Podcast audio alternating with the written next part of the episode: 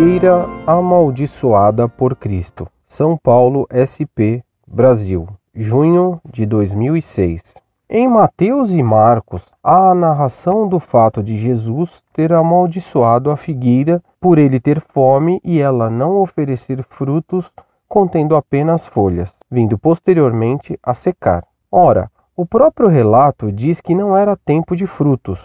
Marcos 11, 13. Portanto, Cristo sabia disso. Por que então amaldiçoá-la? Não estamos diante de um ato moralmente incorreto?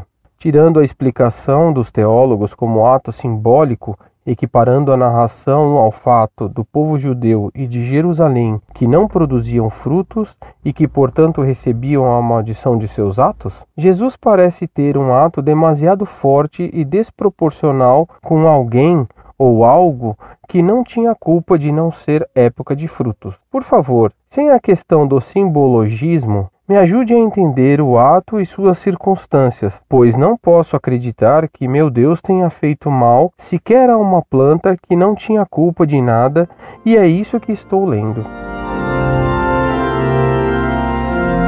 Muito prezado, salve Maria. O caso da figueira amaldiçoada por Jesus foi pouco antes da paixão. Note que Jesus não podia amaldiçoar a figueira por não ter fruto fora do tempo em sua frutificação, nem a figueira teria culpa por não ter figos. Cristo então não puniu nenhuma falta numa árvore que, não tendo livre-arbítrio, não poderia ter culpa alguma. Que visou então Jesus ao amaldiçoar a figueira. Na Catena Áurea, livro estupendo, na qual São Tomás comenta os evangelhos, fundamentando-se na interpretação dos padres da igreja, se lê que Jesus quis apenas ensinar a seus apóstolos que ele tinha poder de exterminar seus inimigos se o quisesse. Estava Jesus nos últimos dias antes de sua paixão terrível, e ele queria deixar claro aos seus discípulos que ele tinha poder infinito e que só morreria porque aceitava morrer por nós e por nossos pecados.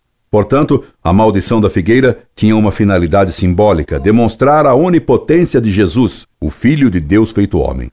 Em segundo lugar, os padres da igreja interpretaram a figura estéril como um símbolo da sinagoga. Cristo procurou fruto nela, na sinagoga, e não o encontrou.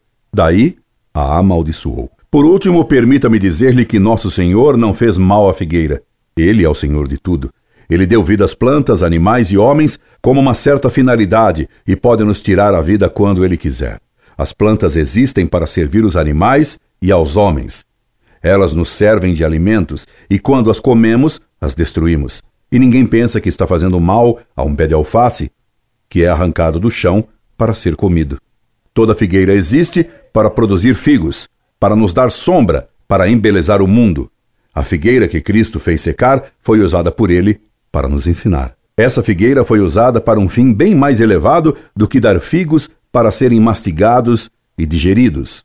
Cristo a utilizou para nos ensinar como ele era onipotente e como poderia, se quisesse, ter exterminado seus inimigos fariseus. Esperando tê-lo atendido e desejando ser seu amigo na defesa da fé, me despeço.